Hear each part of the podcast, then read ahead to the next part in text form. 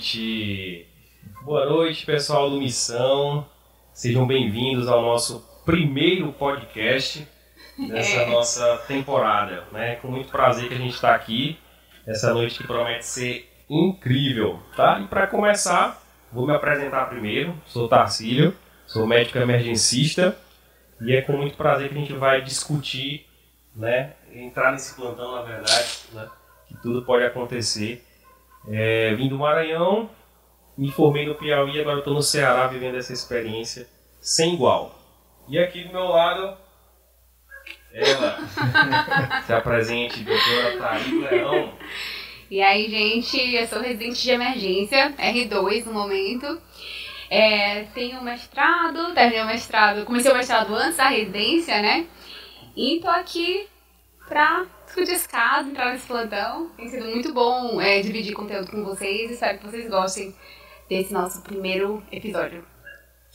Excelente. Antes de começar, acho que seria importante a gente falar um pouco sobre a missão do Missão, né? Quer falar um pouquinho aí? Vê, Sobre a missão do Missão, como foi que foi criada, a ideia, a proposta desse podcast que a gente vai fazer aqui, né? É, Então, acho que a ideia do Missão sempre foi a gente sair um pouquinho da caixa, né? É, trazer primeiro a especialidade da medicina de emergência para se tornar algo mais conhecido, mais palpável. Muita gente não sabe direito o que a nossa especialidade faz, né? Escuta muito viver só de plantão. E a gente queria mostrar que a realidade não é bem essa, né? Primeiro a gente queria trazer assuntos que a gente é, conduz no dia a dia, né? Os pacientes que normalmente a gente encontra é, de uma forma que fique mais simples de entender, mais fácil, trazendo um pouco do mindset realmente da, do médico emergencista, mas também mostrar um pouco dos bastidores da, da nossa vida, da nossa profissão, que realmente não é só viver de plantão. É isso. É isso aí. E para completar essa mesa, a gente conta com convidados ilustres. E é com muito, muita honra que a gente vai chamá-los aqui para participar dessa mesa. É, com a gente hoje temos o Dr. Gilbert Mitson. Se apresente aí, Dr. Gilbert. É muito, muita honra que estamos recebendo você aqui. É, Fala galera, boa noite. Conforme foi apresentado, eu me chamo Gilbert, eu sou médico emergencista de formação, eu terminei a residência de medicina de emergência em 2019. Queria dizer que é um prazer enorme estar aqui com vocês, a gente vai se divertir bastante e estarei aberto inclusive para convites futuros e vai ser massa. Embora. Show de bola. E o nosso segundo convidado, nada mais, nada menos que Dr. Vevé, Dr. Everson Abreu. Seja bem-vindo, Dr. Everson. Obrigado, agradeço pelo convite. Meu nome é o Everson. Né? Sou médico formado pela Universidade Estadual do Ceará e sou R2 de Medicina de Emergência, junto com a Thaís. É nóis. divide esse, essa batalha no dia a dia. É um prazer estar aqui com vocês. Essa missão. Dizem que, que demora para acabar, né? A residência. Só acaba quando termina. Rapaz, E olha lá, que eu acho E que não acaba não. rapaz, agora que eu tô percebendo que eu sou a única que não tô com a camisa do, E é porque ela que deu a ideia. do né? É, detalhe, Teve interessante, uma né? troca de roupas, viu? O bebê não chegou com essa roupa aqui, não. Foi combinado. Mas falando nisso, Pessoal, então, antes da gente prosseguir aqui no nosso podcast, eu acho, acho não, é essencialmente importante né, a gente falar dos patrocinadores. E para falar dos patrocinadores, a gente, os patrocinadores merecem, né? A Aquela voz. voz. A voz dele. A voz dele, Dr. Gilbert, falei dos nossos patrocinadores. Este podcast foi patrocinado pelo canal Emergência Já, Amor para Sempre, Amor para Sempre, do nosso Dr. Frederico Arnoux, um abraço, Dr. Fred, Abraço. também pelo Instituto Emergência Brasil e também pela Revista Brasileira de Medicina de Emergência, a Rebrame. Muito obrigado a todos. A gente queria realmente agradecer porque é, acreditaram na gente antes mesmo da gente começar, né? Então, muito obrigada, doutor Fred. O senhor sempre foi um grande apoiador né, da gente. Então, muito obrigada mesmo. Show! Essa voz eu não é, chega eu me É, arrepiei. tá arrepiado. caramba. As piadas estão em dia aqui no podcast hoje. E uma curiosidade, né, pra gente continuar aqui, hoje, pra quem não sabe, é o Dia Nacional do Podcast. Aí sim, viu? Descobri há pouco tempo. Não poderíamos estar começando Informação em um dia melhor. né, então, Excelente. É um dia extremamente importante e, coincidentemente, a gente escolheu esse dia para inaugurar esse projeto aqui que a gente pretende voar bastante, bem longe com esse nosso novo projeto. Então, Dia Nacional do Podcast, dia da, da inauguração da estreia do Missão Emergência, nada mais nada menos que o Dr. Gilbert, o Dr. Everson, a Dr. Thaís, e para a gente estrear aqui esse plantão. Então vamos lá, vamos explicar aqui como é que vai ser esse plantão, né? Como é que vai ser esse podcast. É o seguinte, nós estamos no plantão na sala de parada, numa emergência qualquer aí da vida, certo? E a gente vai, pode chegar qualquer coisa, né? Estaremos contando aqui a história de algum paciente e passaremos por alguns pontos de tomada de decisão no atendimento desse paciente, tá certo? A gente vai contar a história dele aqui. É... E aí vamos ver o que, é que, vai acontecer. Na verdade, nem eu sei direito né, o que, é que vai chegar, estamos aqui na, na expectativa. Bora. Tranquilo? Alguma dúvida? Não, senhor. Bora lá. Todo mundo paramentado? Vamos nessa. Então vamos lá. É o seguinte, deixa eu ligar aqui. Estamos nós de plantão na sala de parada. Na sala de parada. E eis que lá fora, na triagem do hospital, chega um paciente masculino de 78 anos. É a triagem do hospital terciário. E a queixa desse paciente é de dor torácica há quatro dias certo? Esse paciente ele foi para o consultório, foi atendido, né? Lá está sendo atendido. E esse paciente se queixa de dor precordial e mal-estar há quatro dias associado a náuseas. Tá certo? É um paciente que é hipertenso, diabético, dislipidêmico e um paciente que é renal crônico.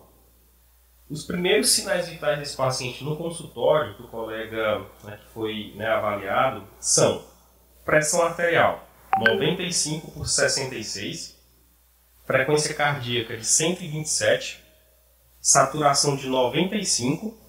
Ele está nesse momento com as, as extremidades um pouco frias e o tempo de enchimento capilar de 4 segundos. Foi feito um eletrocardiograma nesse momento, não tem alterações muito específicas nesse caso.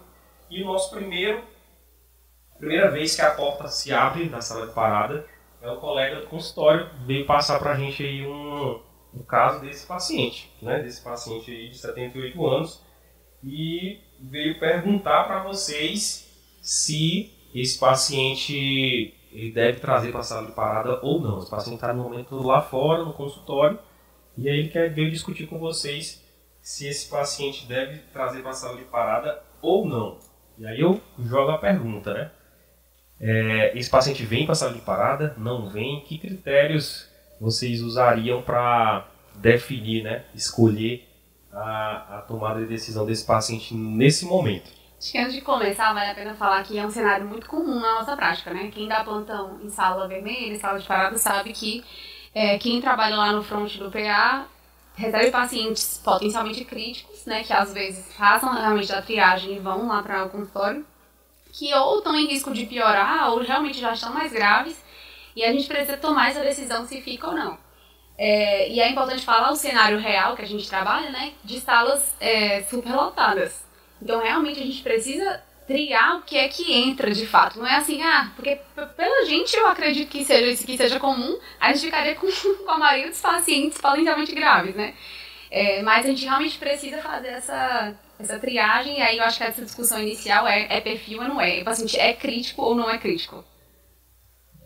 Perfeito. Na minha visão, é um paciente que precisa ir para a sala de parada. Para mim, é um paciente é um paciente que com um história de doutorasca, quatro dias, e tem alguns sinais que realmente despertam a minha preocupação, né? Que é uma das coisas que a gente no treinamento da residência desenvolve, que é olhar para um paciente saber se é um paciente crítico ou se é um paciente que vai tender a piorar nos próximos minutos ou nas próximas horas. Né? É, a gente muitas vezes identifica isso com a ectoscopia mesmo. Né? A gente olha para o paciente, caramba, você quer um paciente crítico, você quer um paciente que precisa. O famoso pra... beiço branco. Pronto, beiço branco é um dos estigmas, né? É, altíssima especificidade para um eventual piora, mas é um paciente com pele fria, um paciente com tempo de enchimento capilar prolongado, né? apesar de ter uma pressão arterial sistólica aí de 95, a gente até consegue enquadrar esse paciente como chocado. Né? Para mim, é um paciente que está chocado e vai precisar ir para a sala vermelha para estabilização, para monitorização e afins. O que, que o Dr. Everson acha aí? O que acontece é que esses pacientes muitas vezes chegam de forma tardia para a gente. É. Né? Então, assim, É importantíssimo o reconhecimento precoce na porta, então assim, os serviços de emergências de boa qualidade, eles têm uma triagem muito boa. Então assim, o sistema de triagem deve ser aperfeiçoado sempre de forma que esses pacientes com sinais críticos sejam reconhecidos de forma precoce e o destino deles seja um destino adequado. Muitas vezes esses pacientes, quando não triados de forma correta, esses pacientes acabam esperando maior tempo né? Vai para uma fila de um consultório, de um eixo amarelo, que acaba aguardando o atendimento, quando na verdade esse paciente ainda está compensado e de uma forma ou outra, mais cedo ou mais tarde, ele vai descompensar e muitas vezes não vai estar nem na frente da equipe de saúde, né? Vai estar ali no corredor, não vai estar reclamando, porque geralmente ele pode estar ali quietinho na dele, mas na verdade é, na verdade o juízo já não está mais perfundido corretamente, né? Literalmente, muitas vezes. Além da da, das extremidades frias, né? Tem preenchimento alargado. Acho que a gente até conversou sobre isso no Instagram recente, né? Da questão de não esperar pela hipotensão. A PAM dele aí vai estar acima de 65, mas calcula o choque index desse paciente, né? É. Tem aquela frequência mesmo, vocês disseram? 127, é. com a sistólica de 95. Né? O paciente está chocado. É. Lembrar que a hipotensão ela é um sinal tardio do choque, né? Exatamente. Tipo, quando a pressão a hipotensão aparece, na verdade a gente já está chegando muito tarde. Né? Ou o paciente está chegando muito tarde para a gente. Uhum. É, se você pegar o conceito de choque, né, tem um estado de hipoperfusão inadequado. Né? Então, assim, de perfusão tecidual inadequada e não um estado de hipotensão. Se você pegar a cascata do choque, hipotensão é lá no final da cascata. Então, você tem perfusão inadequada de outros órgãos que dão sinais de que estão alterados. Né? Tem preenchimento capilar é um deles, alteração respiratória é outro deles, pele é outro deles, é, alteração do sensório é outro sinal.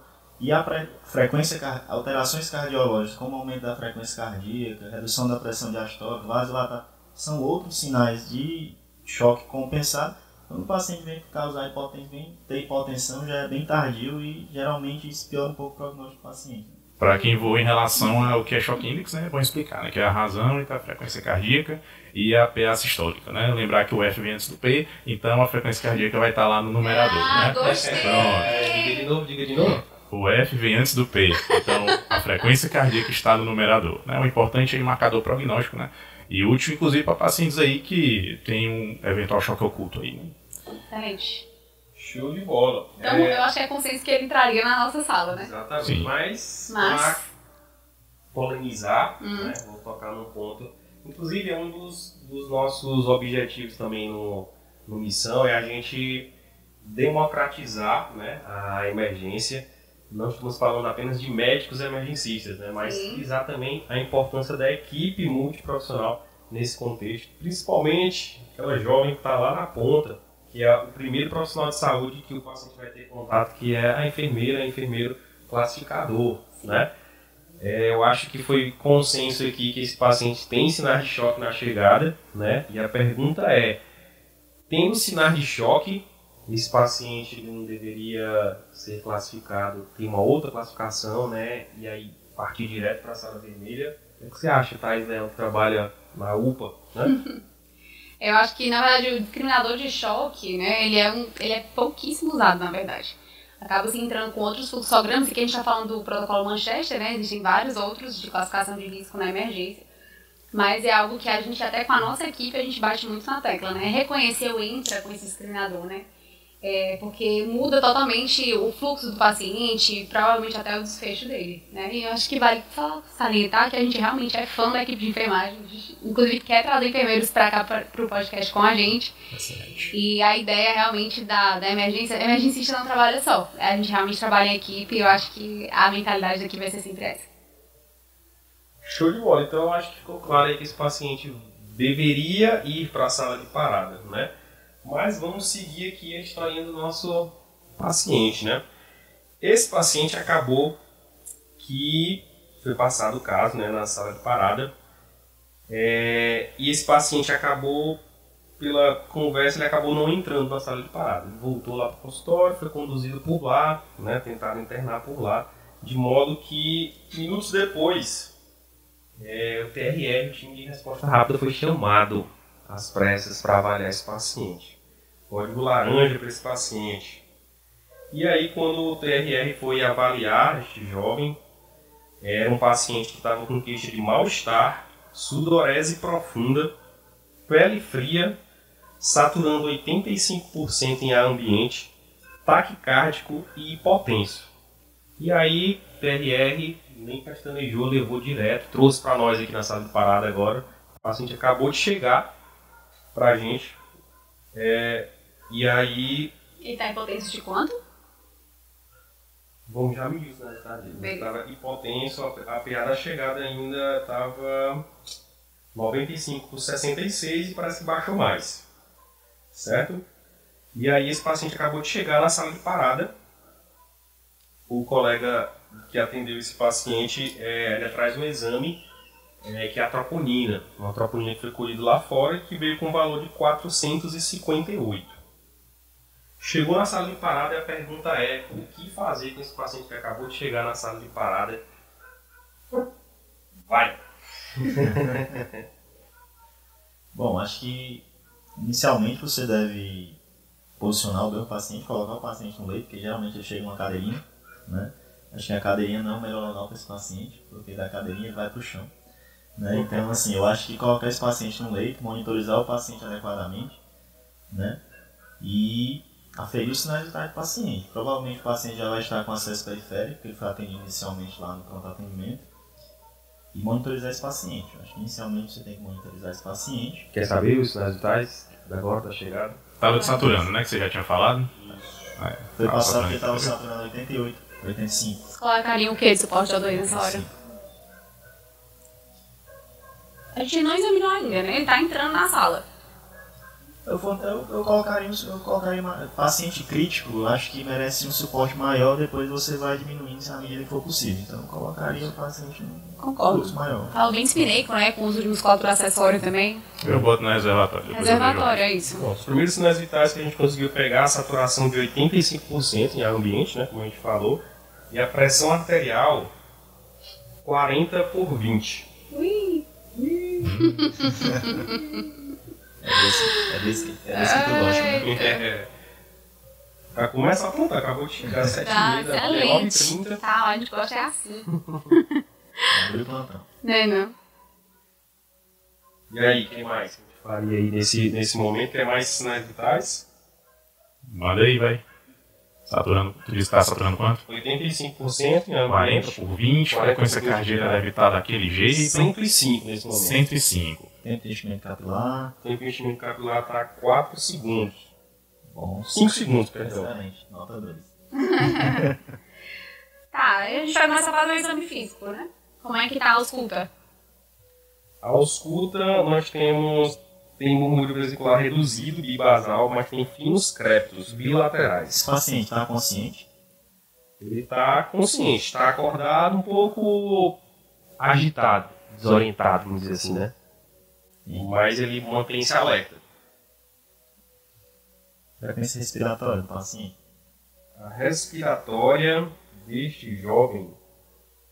ahn, não temos registro aqui. Tem aí, bicho? Se eu não me engano, era 32. Ok. E a ausculta respiratória? Tem créditos bibasais, como o Tassi falou. É naquela dúvida, né? Se esse paciente Ou tem seja- alguma tem congestão pulmonar, ou se pode ser excretos por alguma outra razão. Né? Quem ajudaria era o nosso outro braço aí do exame físico, que é a ultrassonografia point of care. Ultrassonografia nós temos, quer? Gostaria. Olha só. Ultrassonografia pulmonar. Queria saber o que, que Pulmonar. mostra. Focus pulmonar. Nós temos deslizamento pleural bilateral. Nós temos padrão A em ápices e padrão B, com linhas C associadas no terço médio e bases. Tem broncogramas dinâmicos bilaterais e a presença de derrame pleural leve também bilateral. Derrame pleural bilateral, certo? Como é que está o ultrassom cardíaco? Avaliação da contratilidade. O, car- Vai, vai dizer. o cardíaco, ultrassom cardíaco, contratilidade global do ventrículo esquerdo ruim, disfunção sistólica grave, uma fina lâmina de derrame pericárdico, mas não tem restrição diastólica, e a veia cava inferior com diâmetro de 2,5 centímetros sem variabilidade ao movimento inspiratório. É, ultrassonografia point of care sempre é, vendo a importância de identificar a etiologia do choque, né? Através da realização do nosso protocolo RUSH, né? Mas assim, pedindo já ultrassonografia pulmonar, a gente já conseguiu concluir algumas coisas, né? Paciente que tem um perfil C, né, com broncograma aerodinâmico, né, um componente infeccioso aí, muito provavelmente, na pneumonia. Assim, a gente também realizou ultrassom, ultrassom cardíaco, mostrou uma contratilidade ruim, então talvez tenha um duplo componente aí para causa desse choque, né, um provável choque cardiogênico com um choque séptico, talvez, né. Vou explicar para para a audiência aí que não conhece o que é linha A, linha B, linha C, nem sabe que tinha linha C. Justo, né? justo, justo. A diferença entre elas. Pronto, linhas A são linhas horizontais, geralmente paralelas à linha pleural. Lembrando que a linha pleural é uma interface entre a pleura visceral e a parietal, né? E as linhas A indicam que o parênquima está aerado, né? Tem a gente perguntar, ah, Gilbert, linha A quer dizer que é fisiológico? Não necessariamente. Existem várias patologias que podem culminar com padrões de linhas A, né? Linhas B são causadas por qualquer coisa que possa espessar o septo interlobular. Seja edema, um processo inflamatório local, né, congestão pulmonar, pode causar linhas B bilaterais, né, que são linhas verticais que vão partir da linha pleural até o final da tela do ultrassom. Certo? Linha C, gosto da letrinha C, linha C de consolidação, muitas vezes, né? Pode ser causada por um processo infeccioso, por uma pneumonia da vida ou por uma atelectasia, por exemplo, né? Que consegue diferenciar as duas coisas é a presença de um broncograma dinâmico. Né? O broncograma dinâmico fala muito a favor de um processo pneumônico mesmo. Né? Agora sim, o ultrassom é maravilhoso, mas a gente sabe que nem todo mundo tem acesso. Correto. Não é? Claro. Então vamos pensar nesse nosso paciente que chegou, ultrassom? chegou hipotenso, né? Um paciente que está chocado, está muito hipotenso na verdade. É um paciente que está acreditando na ausculta e que a gente sabe que ele é dialítico, certo? Então assim, Uhum. por onde começar a ressuscitação desse paciente? Dialítico esse renal crônico, né? Ou desculpa, ele é renal crônico. sei. Não dialítico. Ele era não Ele é um dialítico. renal crônico. Não dialítico. É isso? né? Não dialítico? Não Ah. dialítico, certo. Então, assim, dá aquele medo de, né? Posso fazer volume, não posso? Cabe volume, não cabe nesse paciente? É, vale a pena começar uma nora? Eu tô assumindo já que é um cardiogênico. Pra começar a dobuta, preciso começar a nora antes? Tem toda aquela história de precisa ter cabeça de pressão pra começar a dobuta, né? Que a gente escuta muito isso. Então, assim, pensa num, num- talvez na, na maioria das pessoas que não vão ter acesso à ultrassom, né? Como é que a gente faz uma avali- avaliação e por onde que vocês começariam a ressuscitar esse paciente? Eu acho que Vou polemizar depois. Ah, não ia com a dele. Assim, eu acho que quando você avalia um paciente chocado, é, inicialmente você deve saber a causa do choque, né? Como o próprio Jobert comentou, o paciente é, provavelmente tem um quadro infeccioso associado, tá certo? Então, assim, você tem que tratar a causa de base do paciente, que é o quadro infeccioso, e manejar a hemodinâmica desse paciente. Então, assim, normalmente na terapia do choque, você tem três pilares, né? A fluidoterapia, né? Você pode fazer uso de vasopressor, fazer uso de inotrópico. Né? E como você vai manejar essas três ferramentas, aí vai depender da avaliação do seu paciente. Então, assim, o objetivo da, de, de- de basicamente todas essas medidas é você tentar aumentar o volume sistólico para tentar melhorar o débito cardíaco do paciente para perfundir os órgãos que estão comprometidos. Né? Vem naquela na cabeça, o paciente está chocado, vamos fazer volume. né? O objetivo do volume da fluidoterapia é você aumentar o volume sistólico para aumentar o débito cardíaco. Só que chega um certo ponto que o paciente começa a correr na curva de Frankenstein na segunda porção. Então, quando você aumenta, é, fornece fluidoterapia no paciente que não tolera, no paciente que não é fluido responsivo, você aumenta os efeitos deletérios. Então, assim, esse paciente tem sinais de que talvez não caberia mais volume nesse paciente, entendeu? Um paciente com gesto pelo ultrassom, com a veia cava. Embora a gente saiba que a avaliação isolada da veia cava não é um bom fator para se avaliar isoladamente sobre fluido responsividade. O paciente tem sinais que está com gesto, talvez não tolere o volume. né? Se ele vai ser responsivo ou não, a gente vai fazer a avaliação dinâmica posteriormente. A via cava foi dado, foi, foi, a via cava estava... Dois, dois e meio, Dois e meio, sem, né? sem variabilidade ao movimento inspiratório. É, a via cava, É, ela é tende... grave, doutor. Hã? É grave, doutor. A veia cava tende a nos ajudar nos extremos, eu diria, eu diria sabe? Tanto uma veia cava que colaba demais, quanto uma veia cava que está turgida demais. né? Eu, já, eu, eu já levanto uma ideia a partir da, da possibilidade desse paciente, de caber volume nesse paciente ou não, a partir dos extremos. Quando, quando não é uma coisa nem outra, quando colaba um pouquinho, ou, co- ou colaba menos 50% ou um pouquinho mais 50%, isso já não me ajuda tanto. Como o Everson falou, necessita de outras avaliações da posteriori. Acho que é válido é, a gente pontuar também a questão do que a gente fez antes da gente falar do ultrassom, né? Que a Thais também citou que foi a o, o mindset do emergencista, né? E não se preocupar muito em fechar o diagnóstico logo de entrada, mas é, incluir esse paciente, avaliar esse paciente segundo um diagnóstico mais sindrômico, né? Vocês querem falar um pouco disso, dessa importância de não de não se apegar muito a diagnóstico, né? Mas, mas mostrar como é que a cabeça, como é que o emergencista pensa né, nesse momento na hora de não vou fazer assim porque eu estou pensando dessa forma, né? Como é que vocês pensam na hora de, de que este paciente acabou de chegar na sala de parada? É, você mencionou, na verdade, como funciona a nossa cabeça, né? A gente não está, a gente não está na emergência necessariamente para fechar o diagnóstico, né?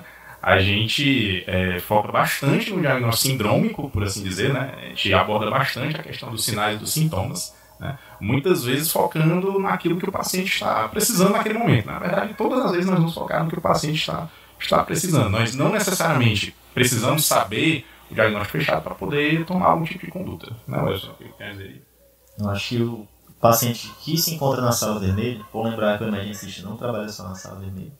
Ai, não. Certamente não. Tá certo? E talvez a maioria dos pacientes não sejam pacientes de sala vermelha.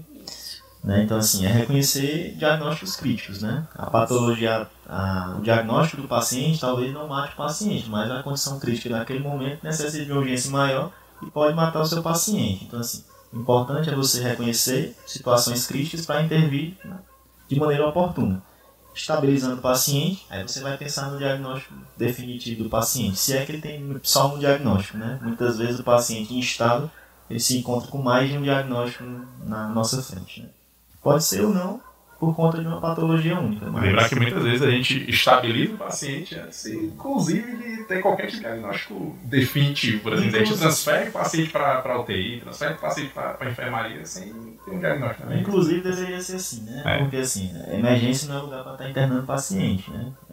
Emergência é um lugar de passagem para o paciente. Da emergência, o paciente deve, ser, deve ter o seu destino resolvido o mais breve possível. Né? Aí são cenas para os próximos capítulos. Correto. Excelente, mas nosso paciente está lá, sentado na cadeira, não, já foi colocado na maca, né? Porque enfim, chegou é. na cadeira, né? Já botou na maca. Tá com máscara reservatória, máscara reservatória já, e, já fez o POCUS, né? A gente já definiu sindromicamente né, o choque para esse paciente. Derrame pericárdico não, né? Uma fina lâmina de derrame pericárdico, mas sem restrição diastólica, certo? E aí a pergunta é, querem pedir mais alguma coisa nesse momento? Ou já agir. Tô sentindo falta do elétrico do Dr. Elétrico, elétrico. Eu tô sentindo falta de uma outra coisa antes do meu elétrico. Eu também tô que é uma, sentindo. Que é a gasometria. A gasometria, por favor. Por favor. A gasometria, o interno brilhante. Não, mas eu tenho uma dúvida. Vai. Enquanto o interno brilhante, né, vai pegar, vai, vai coletar essa gás e tal, vocês já estão pedindo pra instalar alguma coisa? Alguém já começaria um vasopressor? Vamos pensar, assim, no real, real, porque a gás não é assim, ah, a gás tá aqui na minha mão. Claro. É, enfim, vai demorar um pouquinho para o interno pegar, voltar e até lá a gente faz o que com esse paciente? Perfeito. Como o Edson já falou, é um paciente que tem estigmas que talvez não responda tão bem à reposição volêmica. É o paciente que eu, particularmente, iniciaria vasopressor precoce. Né? Iniciaria noradrenalina para ele. Né? Pelo componente cardiogênico também, eu entraria com inotrópico. Certo? Entraria com inotrópico. Primeiro nora, primeiro da buta, os dois juntos. Pois é. Nenhum nem outro. Vamos lá. Vamos falar um pouquinho então sobre esse manejo específico. Né? É, pacientes que têm uma etiologia de choque, que ou você não sabe se é puramente cardiogênica, ou você tem certeza que não é puramente cardiogênica, né? eu começo com a norepinefrina primeiro e a posteriori né, eu entro com a adulta, certo? Mas lembrando, paciente que tem choque cardiogênico, eu quero que o paciente tenha um vasopressor pelo mínimo de tempo possível no corpo dele. Certo? Paciente que tem uma pós-carga muito aumentada, né, o coração não vai conseguir trabalhar direito nessas condições. Então, funciona como o tridil no edema agudo uma hipertensivo da vida. Eu instalo pensando já em tirar. É o que eu quero. Tá bom? Mas sim, entraria com vasopressor precoce, entraria com inotrópico.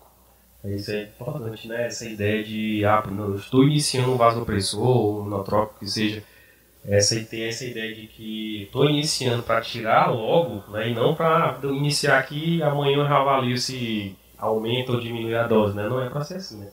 É uma droga de infusão contínua e que precisa ser avaliada continuamente, né? Se está aumentando ou diminuindo, se precisa aumentar ou diminuir, né? Ok, mas alguém falou da gasometria aí, né? Já querem a gaso? Por favor, Gato. Gostaria, né? O pessoal aqui no YouTube também tá falando aqui, graças a aleluia, Gato. Só me fala. a gasometria chegou, o interno brilhante fez o seu brilhante trabalho e a Gaso chegou com o seguinte resultado: pH de 7,32, um bicarbonato de 7,7, um PCO2 de 14, um lactato de 5,1 um sódio de 125, potássio de 6,1 e a glicemia de 380. E o colega lá de fora disse que era para ficar de olho no paciente porque esse paciente tem um quadro clássico de cetoacidose diabética. O que vocês acham? É isso mesmo, não é? Aí, disse que ia polemizar, disse que ia Faz teus É engraçado, e sempre que você pega um gado com acidose, você olha logo assim a glicemia, né? Vai que, vai que tá alta, né? Porque é fácil de, mais fácil de resolver. Mas enfim, nesse paciente aí seria a, a minha última opção. É. Só lembrando assim que tipo, o colega que falou, é a hipótese diagnóstica de cetoacidose diabética, né? A questão é, a gente concorda com isso, discorda, nem sim, nem não. Não, existem é. N fatores para causar, para é, causar esse lactato mesmo, né? Para gerar esse lactato aí. Se o paciente tem um choque de dois componentes, né?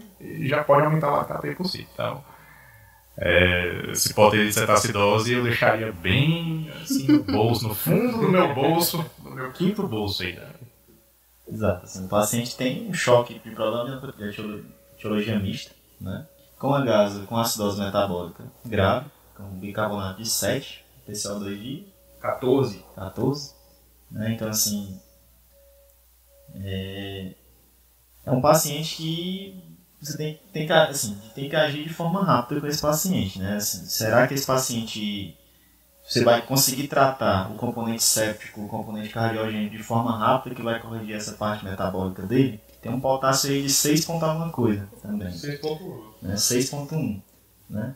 É, esse potássio de 6.1 traz alguma, alguma retardação eletrocardiográfica? Tem algum, alguma coisa alterada no, traçado eletrocardiográfico dele? Foi perguntado, né? Foi perguntado o eletro, mas sabemos já. É, saberemos daqui a pouco. É importante para o manejo. É. O eletro, ele não tem... Não precisa do eletro não, como é que tá o traçado dele? Ah, porque o eletro que estava trazendo ainda.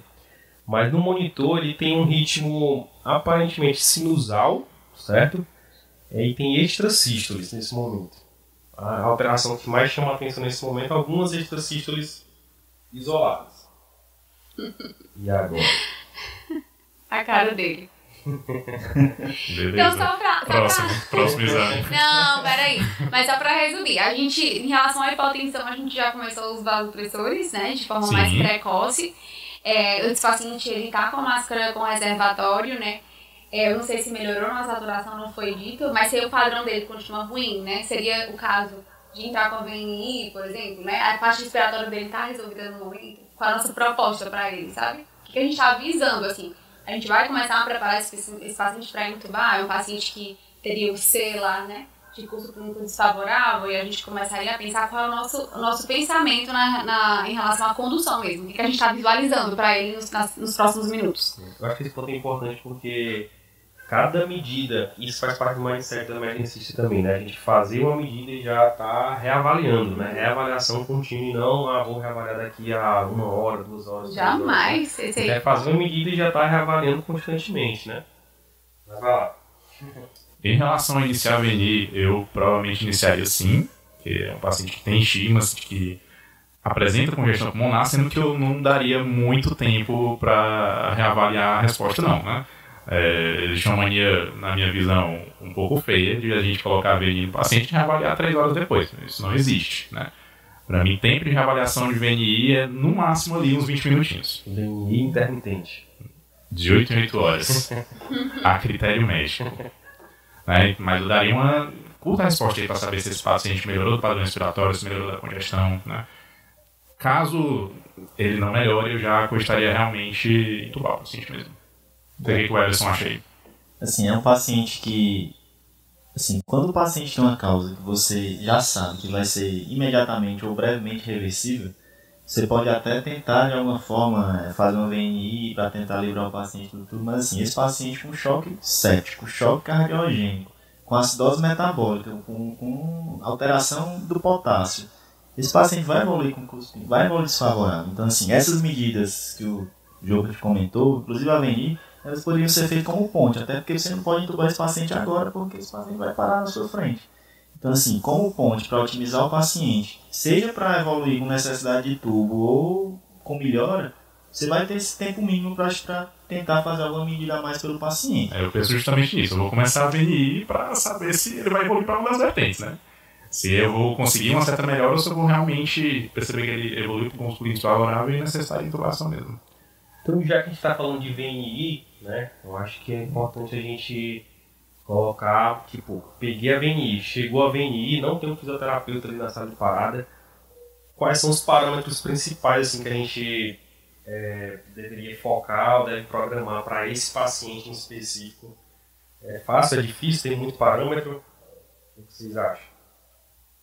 É, VNI a gente pode ajustar tanto no modo, no modo quanto no modo BIPAP, né? Modo CPAP vai exercer uma pressão contínua né, nas vias aéreas do, do, do paciente, mantendo o alvéolo aberto aí durante todo o ciclo.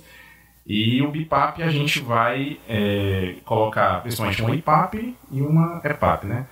No caso da congestão pulmonar, sendo bem sincero, né, eu, eu não tenho distinção dos dois modos, né, CPAP ou BIPAP, tá bom?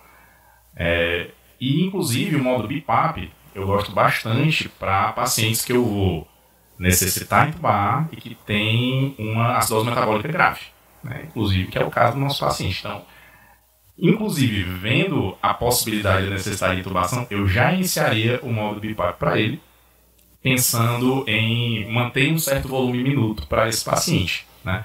Que a verdade é que quanto menor o volume minuto em um paciente criticamente acidótico, maior a probabilidade desse pH despencar ainda mais, né? Porque esse paciente que tem acidose ele vai começar com incursões respiratórias mais profundas, mas nenhum sistema respiratório ventilatório é de ferro, essas respirações profundas vão se transformar em respirações superficiais, né? E o volume minuto por si vai reduzir. Então, a VNI vai ajudar também nesse quesito, né? Então, é, faria uma VNI no modo BIPAC para ele, naquele momento ali. Quais parâmetros, Robert, tu botaria? Eu, max, eu maximizaria a, o delta, né? Eu faria aí uma, uma EPAP de 12, colocaria uma EPAP de 5, por aí, talvez, né? Provavelmente seria, seria o que eu ajustaria a princípio. É, acho que é isso mesmo. Normalmente o paciente que nunca fez uso, ele tende a não tolerar bem inicialmente, né? Principalmente esses pacientes agitados, que já estão com alteração no nível de consciência, não com rebaixamento, né? Mas seria uma contraindicação. Né? Mas, mas paciente está com alteração de consciência, às vezes não tolera bem a VNI, você começar com esses parâmetros, um IPAP de 12, um IPAP de 5 e aumentando devagarzinho, né? Você, o paciente tolera melhor. Então assim, por tolerância eu acho que o BIPAP se encaixa melhor também nesses pacientes. Porque você vai atuar em duas coisas, né? Tanto no paciente com acidose metabólica grave, quanto no paciente que está com estigma de congestão pulmonar. Por isso que eu começaria com a VNI, seja lá qual for o meu plano a posteriori, né? Eu queria só lembrar, né, que a gente já fez um antibiótico também, tá certo? Não foi comentado? Foi comentado, foi sim. Não. Mas antes... componente 7. É, mas a gente, disse até, Importante. até ia perguntar, né, se É. assim, esse paciente tem indicação de abrir protocolo sepsis, se não tem. Tem. Você botou lá embaixo, né? Bonitinho. O É. manejo da sepsis, o manejo da sepsis tá lá embaixo do cardiologista. É, então, porque a princípio, com um paciente que chega só com dor torácica, né, e, e com aparentemente com gesto, a gente não pensa de cara. Mas nesse, nesse quesito, acabou que o ultrassom ajudou, né, com os achados que a gente encontrou. Então, nesse caso, não tem nem o que se questionar. A gente vai abrir protocolo para esse paciente porque ele tem várias disfunções orgânicas, né, que fazem a gente abrir. Mas mesmo que não, acho que todo paciente chocado, que às vezes não tá muito claro, ah, você não tem ultrassom, você não sabe o que é, o paciente tem disfunção orgânica, não posso descartar, é mais benéfico para ele que você comece e depois, se for o caso, você tire se você chegar a uma conclusão depois dos exames e tudo, uma avaliação mais, é, mais bem feita depois, né? Que não é sepse, né? Mas eu já iniciaria, na mínima suspeita, um paciente grave é o que mais beneficia. Vou polemizar. É, deve ser se perguntar, né? Você bota a mão no fogo que esse paciente não tem sexo. É, É isso. Até a Vou, vou, então, vou, vou polemizar. Então vou abrir o protocolo sepsis antibióticos na primeira hora, 30 ml por quilo Ah, de volume. Maria. Aberto. Vai. Faça isso não, senhor. Calma, protocolo, tá não? Tá no protocolo, mas a gente discutiu anteriormente que não ia ser bem essa a nossa estratégia inicial, né? É, lembrar que o protocolo ele não diz lá que o paciente tem um choque cardiogênico. Não deixa isso bem, bem claro, né? Mas aí seria zero volume para esse paciente? Zero volume? A gente vai só pessoas. A princípio eu faria vasopressor precoce, não faria volume. E a gente já sondou o paciente também, né? Pra avaliar a resposta da diurese, apesar dele ser renal. A gente não sabe se ele urina ou não, né? Tem paciente que é renal crônico e mantém diurese. Mas Então, qualquer é um coisa, se não urinar, se não urinar, a gente faz uma frosemidazinha. Ai, doutor João vai falar sobre esse assunto. Ele adora. Acho que é, eu, acho, Conversaremos já sobre isso aí. eu acho que quanto ao volume, é importante você restabelecer a volume do paciente. O paciente deve ficar hipervolêmico. Mas você deve restabelecer a volume do paciente. Se o paciente está normovolêmico, acho assim que não tem por que você fazer essas 30 ml por quilo de, de volume. Entendeu? Beleza. Excelente, pessoal. Então, assim, mais umas. Esse paciente ainda tá, né? A gente já fez muita coisa pra ele. E ainda. Três perguntinhas ainda que a gente poderia fazer nesse momento. Primeiro, em relação a esse bicarbonato aí desse paciente, né? 7,7 de bicarbonato. Reponho, não reponho? Se for pra repor, quanto que eu reponho? Esse está de quanto? PCO2 de 14. Ele tá dando a alma dele. coça, a mão coça pra. Ele tá dando gás Quer pra dizer, então, se manter o paciente tá com a compensado. PCO2 de 14, né? 14. Aí a gente vai lá, administra bicarbonato e a gente vai dizer o que pro corpo desse paciente, ó, toma aí mais CO2 pra você, ó, pra você jogar pra fora. Trabalho Esse um pouquinho, paciente né? foi sondado, né? Sonado vesical. Saiu alguma coisa de diurese? Como é que é esse negócio da diurese? Vamos lá pra quem tá começando. A diurese vem logo? É quanto tempo depois que a gente reavalia esse parâmetro da diurese? Como é que é? Cri? Vai, Joel, bota isso. Tem alguns efeitos aí. Não, porque às vezes, é, principalmente pro recém-formado, né, fica um pouco abstrato esse negócio, né? Eu espero quanto tempo, enfim. Aí essa resposta quanto tempo, quanto tempo depois, sabe, das medidas iniciais. Pra eu começar a me preocupar, cara, esse paciente, ele tá anúrico de fato, sabe? Sim, antes de falar disso, eu só vou dizer que eu não faria reposição de bicarbonato. Só pra, Só pra deixar claro, né? pra- É, eu tenho.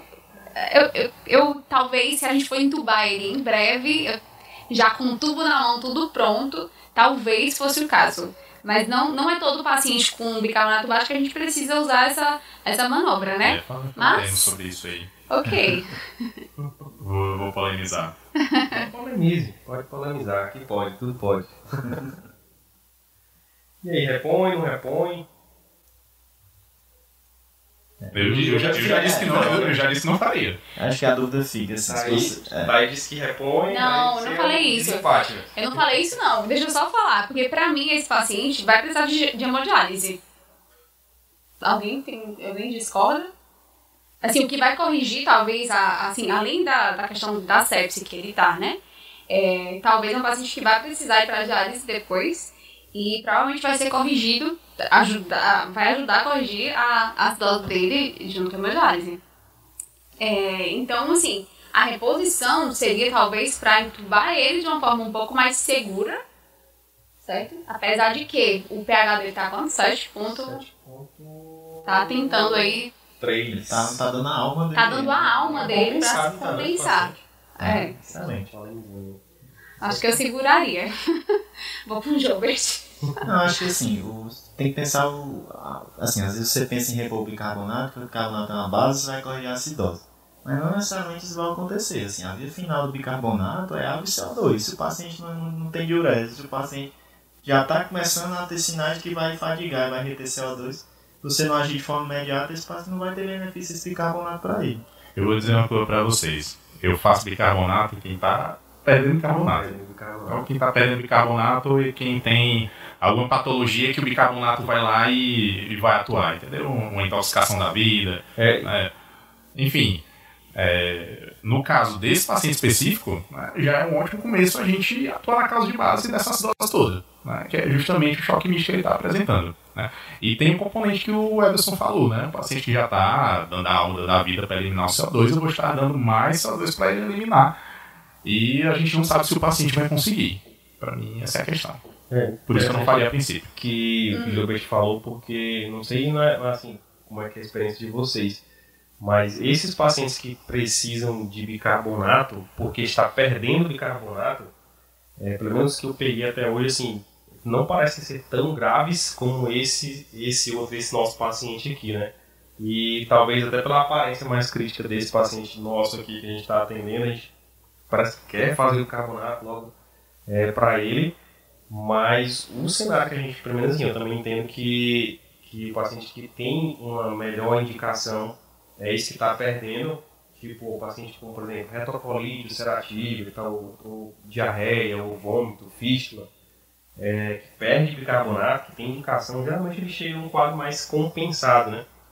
É, e aí acaba, às vezes, tendo essa pequena confusão, né? Na hora de indicar ou não a reposição do bicarbonato, né? Você ia falar alguma coisa?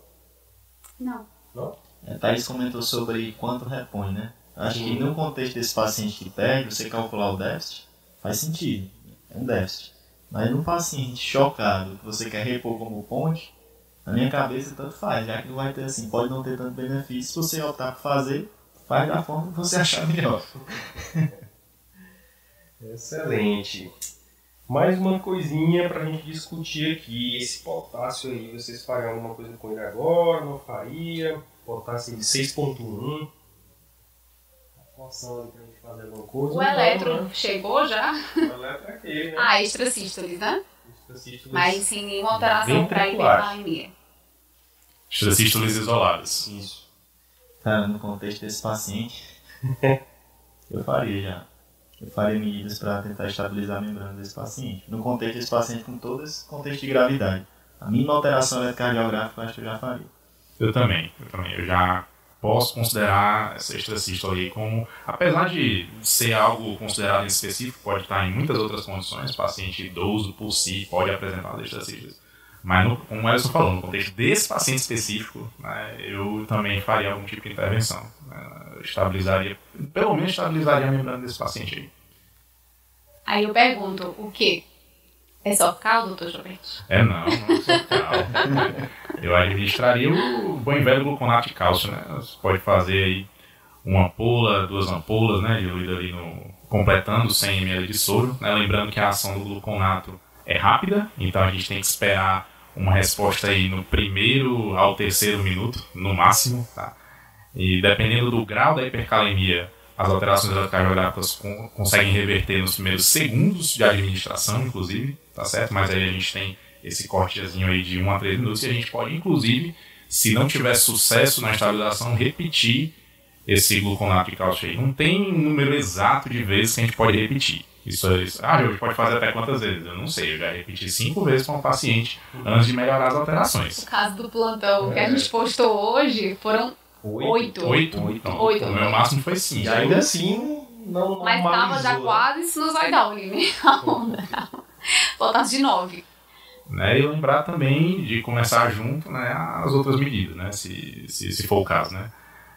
Que, por que, que hipercalemia zoa o, o eletro do nosso paciente? Porque o potássio está em quase todas as fases do potencial de ação do, do, do, do cardiomiose, né? Ah, fase tal, saída de potássio, fase tal, saída de potássio, fase tal, não sei o que de potássio. O diabo potássio está em todo canto, né? Então, por isso que hipercalemia pode dar praticamente tudo, né? Alteração de QRS, alteração de ADP, distúrbio de ritmo, pode dar o diacho, né? E é, inter- fazer intervenção imediata, né? Fazer estabilização da membrana, que é a nossa prioridade, é muito importante, né? Então, eu faria assim gluconato de cálcio. Pelo menos, a princípio. Eu, eu acho que eu já faria também glicoinsulina nesse caso. Ligaria logo, né? Sim. É, eu faria também. Faria também. Show de bola. E lembrar só de uma coisa, né? Todo mundo tem na cabeça a- as medidas para hipercalemia, né? Não, vou fazer gluconato de cálcio, vou fazer glicoinsulina, vou fazer é, furosemida. Tem gente que gosta de fazer furosemida para espoliar potássio, beleza. Né? Mas lembrar que aí pra fazer. É. Mas lembrar que para o paciente, pro paciente que tolera, pelo menos, né, a gente fornecer um aporte de hidratação também é uma medida, né? A gente começar a hidratar vai estimular a excreção renal de, de potássio, entendeu? Então, é uma possibilidade para o paciente que pode, não é o caso do nosso, como eu já falei, eu não iniciaria volume para ele? Faria glicosulina, faria gluconato. Mas a glicemia ele tava atrás nesse tanto, não. Fazer É verdade. Eu vou. É Baixa- verdade. Eu vou, eu vou Fala aí, aumentar, eu vou Fala aumentar a aí, fala glicemia. aí, fala aí. Vou aumentar A a glicemia. glicemia depois a gente baixa. Eu vou aumentar a glicemia de 300 para 400, obrigado. Pelo menos eu vou baixar o potássio. Tira da diada. Não, mas assim, a gente tá brincando, né, em relação à, à furosemida, em relação ao sorcal, porque são medidas que vão baixar o potássio depois, Isso. né, a longo prazo. E a gente precisa baixar, baixar esse potássio agora. Tudo bem que tá 6.1, não tá aquele potássio, ó, né, super preocupante, né, principalmente porque não tem nenhuma alteração específica de hipercalemia no eletro. Mas é um paciente crítico e a gente quer, eu pelo menos gosto de eliminar o máximo de ameaças que eu tenho que podem acabar depois combinando um desfecho pior para o paciente. Então a gente quer, a gente quer é, é, tomar medidas que vão baixar logo, né? Então a glicoinsulina é uma, beta-agonista é, é Isso. outra, certo? Que acaba, a gente estava até comentando antes de começar aqui, né? Que a gente acaba não usando muito a glicoinsulina. Normalmente é o que a gente mais usa, né? É, mas claro que o beta-2 pode ser usado também. É, na paciente que foi postada hoje, foi feito só glicoinsulina, depois do gluconato, obviamente, né? E ela conseguiu sair, certo? Baixou rápido. Importante, né? Interessante.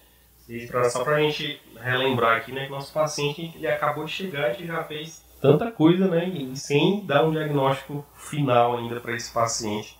A gente já fez muita coisa. Isso é emergência, senhores. É não é, né? Então, assim, s- pra gente finalizar, assim, essa parte, finalizar essa parte inicial, né, Ótimo? É, eu lanço uma pergunta pra vocês, né? O paciente dispneico, desconforto respiratório, congesto aí, né? Um pouco congesto esse paciente. Perguntaria pra vocês, alguém faria morfina pra esse paciente? Deixa eu ver, tá se contorcendo Eu sei, quem, eu sei quem não faria, eu. Eu ia dar opções, não ou nunca? Não, Não, não em verde, não em azul. discorra sobre isso que é importante Vamos falar. falar sobre morfina, né, para o paciente que tem insuficiência cardíaca aguda. Gente, é o seguinte, já a morfina foi um medicamento bastante, na verdade ainda é, infelizmente, um medicamento bastante usado por aí, né, com o objetivo de, ah, tratar o padrão respiratório que está ruim. Ah, a morfina tem uma pequena ação venodilatadora, que pode ajudar a melhorar a congestão. Gente, pelo amor de Deus, os estudos são claros, tá? O que a morfina está fazendo é colocar no tubo os pacientes que a VNI está tirando do tubo. É isso que a morfina está fazendo. Morfina tem relação, segundo os estudos, com aumento do índice de internação em UTI, né? aumento da progressão para intubação orotraqueal. E um estudo, a morfina foi preditor isolado de mortalidade. Gente, preditor isolado de mortalidade. Você sabe o que é isso? Né? A mortalidade foi muito maior nos pacientes que fizeram morfina. Né? Ah, com um vermelho, número... né? Tô vermelho já. Calma, jovem, calma. Né? Então, batatinha. vou, vou- vou já pegar. Então, gente, infelizmente, morfina só serve para tratar a dispneia do médico que prescreveu a morfina, tá? Não faria morfina nesse caso, tá certo? Existem medidas muito mais importantes que conseguem é, melhorar o padrão respiratório do nosso paciente muito mais rápido, tá certo? Isso se eu estiver falando de congestão pulmonar, obviamente. Mas morfina não dá não, cara, dá não. Não dá para IC aguda, não dá para infarto, não tem estrutura para morfina no infarto também. Ah, enfim, já, já, já, já desabafei aqui. Tô até gaguejando, galera. Eu, que eu não aguento ouvir esse nome. Ué, você quer falar alguma coisa? Não, depois que você falou, eu não tenho nada a falar mais nada. Você faria morfina, doutor Você Edson? discorda, ué. Você discorda. Você não precisa concordar comigo, doutor Edson. A gente A só vai se ver ali na, a residente, gente só vai se ver doutor ali na Edson. saída, mas não tem... Mas nada contra. Só vai te dar a nota no final do mês, É. Roger. É isso. Show de bola, pessoal. Então, assim, esse paciente a gente já fez várias medidas com ele. Alguém ainda quer pontuar alguma coisa, né? Dessa parte inicial. Não, acho que eu acho feito que- bastante coisa, né? Ah, claro, né? bastante medidas. E aí o nosso paciente ele até apresentou uma leve melhora do sensório, discreta. Perfusão melhorou um pouquinho, pressão estabilizou mais, mas ainda muito dispineico. Não tolera o decúbito sentado lá no leito, não consegue deitar, certo? E aí utilizando musculatura acessória. E agora, que faremos? Eu acho que é agora. Eu acho que a hora é essa. A hora é essa. A hora da verdade. Foi feita uma VNIzinha Feito e ele tá daquele jeito. Inclusive tá daquele jeito, tipo, tirando a VNI, né? Ixi, ixi. Tipo do paciente chocado, né? Se você tá com um paciente chocado e não quer que ele, se, que ele se agite, faça outra coisa da sua vida, né? Se você está com um paciente hipoxêmico e não quer que ele se agite, faça outra coisa da sua vida também, né? Que eles tendem a se agitar, né? Ao contrário dos hipercápnicos, muitas vezes, que vão estar um pouquinho mais sonolento. sonolentos, né? Querem dormir na dele. Até demais, tá tranquilo, tá É, tá tranquilo, tá é. até dormindo. Relaxou ali. Agora, compensa o choque do seu paciente, porque ele vai se agitar mesmo. É importante até falar que a gente é muito chamado também na emergência, né, pra ver paciente agitado. E aí, doutor, vamos fazer um aldol, né? Vamos fazer um diazepam. E aí a gente tem, tem sempre que pensar, se o paciente está acidótico, por isso que ele está agitado, essa agitação é de uma hipoxemia, né? Então, é, é muito frequente a gente ver, né, no caso desse paciente que estava lá tirando a máscara, ficando inquieto no leito, né? E na verdade isso é um sinal, é um sinal ruim, certo? É um sinal que ele não tá legal. Mas voltando para a pergunta, entubar esse paciente, né? É isso. Entubar esse paciente, né? Chegou a hora. Tá saturando bem, doutor. Ah, bom, então vamos entubar. Deixa pra lá. É, então, assim, falando de métodos de intubação, né? Como é que seria a estratégia para esse paciente? Que drogas a gente usaria, né, para ele? Como é, como é que vocês organizariam esse, todo esse processo de intubação holotraqueal desse paciente? Só, só lembrando que assim, a decisão de intubar desse paciente passou por dois pontos críticos. Né? Esse paciente não está já achar uns sinais de fadiga, né? onde a troca gasosa provavelmente vai começar a ficar prejudicada, né? e o curso clínico desse paciente. Né? Esse paciente, assim, desde a entrada a gente sabia que a chance de ele evoluir desfavorável era muito grande. As medidas feitas até agora né? Evidenciaram que o paciente não está melhorando mais essas coisas. Então, assim, a gente vai ter que definir a via aérea desse paciente por, por esses dois motivos principais, né? Tua estratégia aí, doutor Ellison, para entubar esse paciente? Assim, nesse paciente que você já, assim, o principal dele, né, seria a otimização hemodinâmica prévia, que a gente, assim, pelo que foi feito, foi tentado ao máximo, estabilização de membrana, correção, correção de estrutura eletrolítica, correção hemodinâmica, melhora do, do débito cardíaco, melhora da pressão desse paciente, né, para tentar compensar da melhor forma possível para definir a via aérea. Inicialmente já foi tentada a VNI, embora ele não tenha tolerado, mas pelo menos a oxigenação inicial dele aí, o doutor Tarcísio já passou que ele está saturando bem. Tá saturando bem, doutor. Está saturando bem. Isso ajuda, ajuda, ajuda no, no, no contexto de pré-oxigenação, né? Sinal de que a pré-oxigenação dele estava servindo para alguma coisa. A VNI dele estava servindo, né? Então, esse paciente é um paciente é, fisiologicamente difícil de intubar, né? Embora a gente sabe que o conceito de via aérea difícil, né? Ele deve ser pre- previsto e não na hora que você está fazendo o procedimento, né? É, existem vários critérios para você avaliar essa via aérea, é anatomicamente difícil, mas levando, levando em consideração que esse paciente tivesse uma via aérea anatomicamente fácil, prevista, ele tem sim uma via aérea difícil fisiologicamente, né? Um paciente chocado, onde a, a compensação respiratória dele está no limite máximo, daquele paciente, assim, o mínimo de apneia que esse paciente fizer, ele vai perder a compensação que ele está fazendo ali e vai degringolar, vai descer a ladeira. Então, esse paciente é aquele paciente, inclusive, você tem que pensar em algumas estratégias alternativas que não só a sequência rápida de intubação. Né? É, embora a sequência rápida seja um método mais que não necessariamente vai ser tão rápida, é, é o método mais utilizado na emergência, a gente tem outras estratégias, né? como inclusive intubar esse paciente acordado só com o uso do, do dissociativo e anestésico local para esse paciente entendeu? Para tentar não diminuir o máximo o tempo de apneia desse paciente. Aí, doutor Gilbert, quiser complementar sobre o assunto. Exatamente, quando a gente vai entubar um paciente criticamente acidótico, o nosso objetivo é minimizar o tempo de apneia, fato, né? E a realização de uma estratégia de uma, de uma DSI da vida, por exemplo, né, de uma intubação sequência é, atrasada é uma ótima opção. O que a gente tem que lembrar, o que, que muita gente pensa, né? Que não há contraindicação, olha o que eu vou falar, o que eu vou falar agora é polêmico, tá? Não há contraindicação de uso de bloqueador neuromuscular nesse paciente. Já ia falar. Ah, quer diminuir o tempo de apneia? Então não, não bloqueie o paciente? É, vou deixar aqui do lado, Pelo amor de precisar. O que, que eu faria com esse paciente? Né? O paciente está saturando bem, tá, mas ele tem que fazer uma pré-oxigenação assim mesmo. Faz uma pré-oxigenação com a VNI, como eu já falei, no modo BIPAP, tá? Para gerar um certo volume minuto e para ele voltar aquela, ter aquelas incursões respiratórias, pra, resumindo, para ele ter um volume minuto mesmo e esse pH dele não cair de uma vez, né? Faria uso sim do anestésico tópico, né? Faria uma lidocaína tópica para ele, né? um pirulito de lidocaína. Né? Faria um pirulitinho, colo colocaria nele É, e faria. um atomizador. Ih, né? bonitinho lá. Pirulito, macho. É um pirulito lidocaína. Pega, pega, é, Claro, mano. Claro que é um pirulito. A gente bota o. Pega o palito, bota a gás, bota a lidocaína, bota. O episódio da pediatria, o episódio da pediatria é só mais na frente. né? né? Mas enfim, dissociaria também, tá? A partir daí, tentaria fazer a laringoscopia. Visualizando as cordas vocais, eu peço para infundir rapidamente o restante da anestésico e o bloqueador neuromuscular. Dissociaria com o que e quanto? Certo, faria ketamina, né? faria a boi velha quietinha, apesar dele ter um, um componente cardiogênico aí, talvez isquêmico, por essa doutora há quatro dias, que evoluiu para um, pra um choque de etiologia cardiogênica, mas eu, eu, eu faria ketamina assim mesmo, tá certo? Faria ali na, na dose de 0,15 miligramas por quilo. Não sei se vocês fariam uma dose diferente, eu faria 0,15 a princípio. É. Pode ler.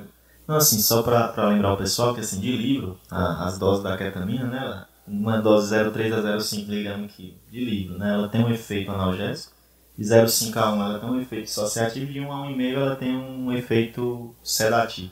Mas a gente está lidando com o paciente chocado, então, assim, e- esses valores, então, assim, às vezes a gente faz e o pessoal ali está inventando. Está inventando moda. Está Os inventando, emergencistas inventam. tá inventando moda. Então, assim, o que você quer, na verdade, é dissociar o paciente, né? Então, assim, aí você tem que mane- é, maneirar um pouco na dose, de- na dose desse dissociativo, como o Dr. Gilberto já falou, fazer uma dose menor, tá? Minimizar um pouco a instabilidade do paciente.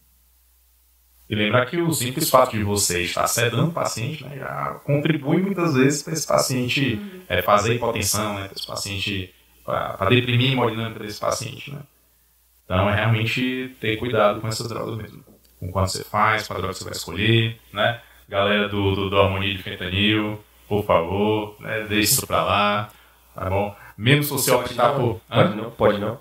Pode não. Não, pode não. Nesse Não, pode não. Nem o fentanil pode, Não, pode não. diminuir a dosinha do paciente. é Não, possível. pode não, pode não. Né, é, intubação é questão de prioridade. Né? Nossa prioridade na intubação é manter o paciente vivo.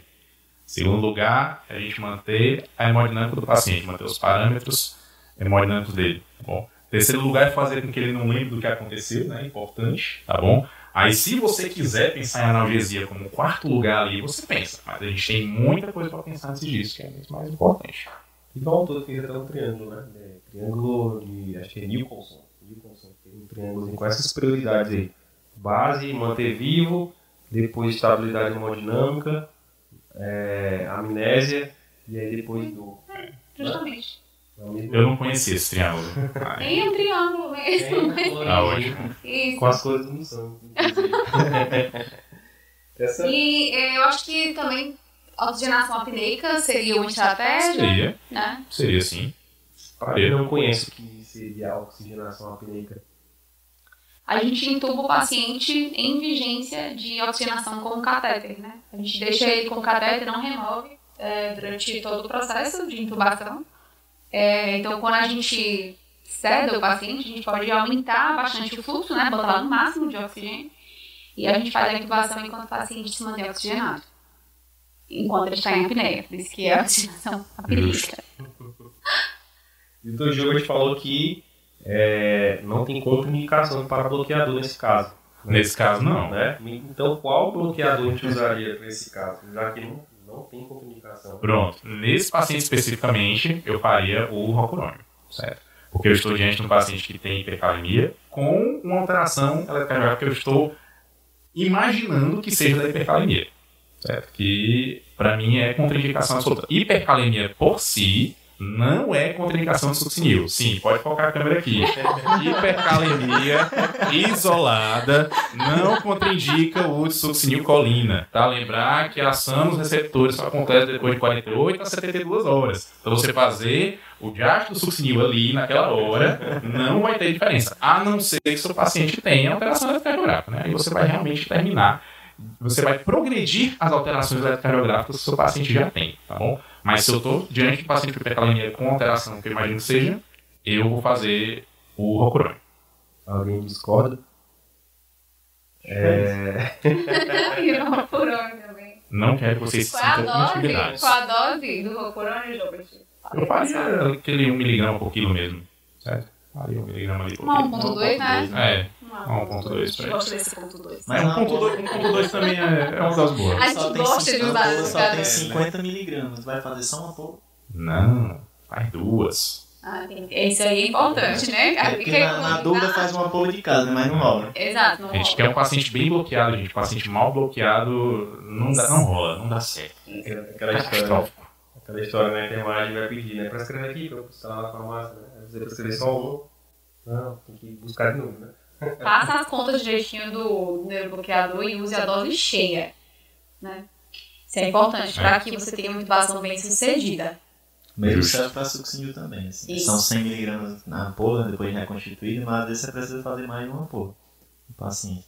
Show de bola, pessoal. Então a gente decidiu pela intubação. Vamos prosseguir com a intubação. Posso fazer as drogas desse paciente.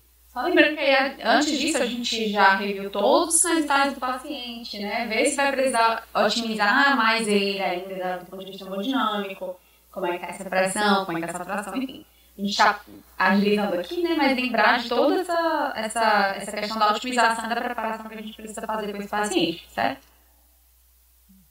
Que é optar pela estratégia, aí você vai preparar todo o cenário para a intubação, né? A equipe toda preparada, sabendo o que é que vai fazer. Paciente com alto risco de evoluir, inclusive com parada cardiorrespiratória no momento da indução, da própria indução. Então, assim, é, pranchas embaixo do paciente, a equipe preparada, é, paciente todo monitorizado, né, posicionamento adequado, que é um, talvez um dos principais pilares da, procedimento que vai fazer em si da intubação, né? E organizar o cenário. Porque assim, deixar o paciente lá. Assim, a gente fala da cabeceira elevada, é importante alinhar os eixos. Você vai intubar 0 graus com, com eixo alinhado, se for do teu gosto, faz do jeito que você quiser. Né? A gente intuba a cabeceira elevada quem que gosta. Mas importante é alinhar os eixos. Né? Preparar todo o ambiente, né? deixar as medicações utilizadas, plano A, um plano B, um plano C, um plano D, um plano E. Né? O que for você tiver de estratégia. Eu vou só ressaltar uma coisa que eu falei sobre o bloqueador, né? Lembrar que o uso succinil não é contraindicação. Melhor, hipercalemia não é contraindicação absoluta para o uso succinil, tá? É contraindicação relativa. Aí você pondera, ele de novo, foca de novo, aí, né? É ponderar risco e benefício, tá? Hipercalemia com alteração eletrocardiográfica é contraindicação absoluta, beleza? Só para deixar claro mesmo, né? Tassilo vai, Tassilo vai cortar essa parte. Vai só outra. a edição. Mas já tem corte aqui. E só por curiosidade, vocês que estavam com o paciente, né? A anatomia dele, como é que é? Como é que é? Era um paciente obeso, mais magrinho, porque às vezes a gente morre de medo do obeso, mas a intubação do magrinho. Esse paciente teve exatamente 3 segundos de apneia. Antes de parar. Tô brincando. Senão ele não era anatomicamente difícil, não. Era um paciente magro, com o pescoço direitinho, não tinha um. Tirando o Tinha os protetor, né? dele lá no canto. É, dente é um negócio importantíssimo na intubação. Beleza. Então podemos fazer as drogas para Foi o que aconteceu. paciente. O que aconteceu com pacientes? Administramos as drogas, sedativo, bloqueador, e eis que a gente olha para o monitor e o paciente faz uma taquicardia, taquiarritmia de complexo largo, Hum, muito rápido, né? Fez as drogas, o paciente fez uma taquiarritmia de complexo largo, Com frequência de bem acelerada, né? muito alta. Muito alta. Lá, lá em riba. Concorda uns 200? É, mas. 200. É isso? Acho que sim. Tá bom. por que, Nem deu tempo de ver. Por que a Exatamente. pergunta, Jovem? Qual o raciocínio que tu tá tendo aí? Perguntei para eu ter uma noção do que exatamente possa estar causando essa tacarritmia, né? A gente tem que, diante de um taquicardia de QRS largo, tá? a gente tem que saber se é uma taquicardia que pode, porventura, gerar uma estabilidade hemodinâmica, né? ou se é uma taquicardia que veio de algum outro fator, né? um distúrbio eletrolítico, como a a própria hipercalemia, por exemplo. Né? A gente tem que lembrar que quando a gente está falando de uma taquicardia induzida por hipercalemia, ela tem algumas características, né? características próprias como né? a frequência cardíaca, que muitas vezes não é tão alta, na maioria das vezes ela não é tão alta, ela gira em torno de 115, de 120, tá? Ela não chega a o que uma taquicardia ventricular de fato chega. E, por si, o QRS de uma taquicardia induzida por hipercar é mais alargado que, o origin, que, que uma taquicardia ventricular. Né? É, a taquicardia induzida por hipercalemia tem um QRS ali de um quadradão para cima. Né? 200 milissegundos para cima, né? que é uma lapa de QRS. Certo? E é, uma taquicardia ali com frequência cardíaca de 200, né? Especialmente um paciente que tem uma insuficiência cardíaca isquêmica, um paciente com cardiopatia estrutural, que eu sei que tem, né? A gente tem que se perguntar se é uma taquicardia ventricular de fato, que pode haver estabilidade. Certo? E nesse paciente específico, eu não consigo descartar. Eu não consigo dizer com todas as letras que a hipercalemia, especialmente no potássio 6.2, tá? 6.1, foi o, foi o responsável por essa taquicardia. Eu não consigo. É, aí eu só, só para saber assim, o que, que aconteceu de fato, né? O que, que foi feito para o potássio desse paciente? A gente falou as nossas medidas, né? Mas o que, que foi feito? Foi feito Foi gluconato. feito gluconato, na verdade foi cloreto, né? Porque na verdade estava em falta, era o gluconato na época. Tá. Foi feito cloreto de, de, de cálcio, foi feita a glicina, né?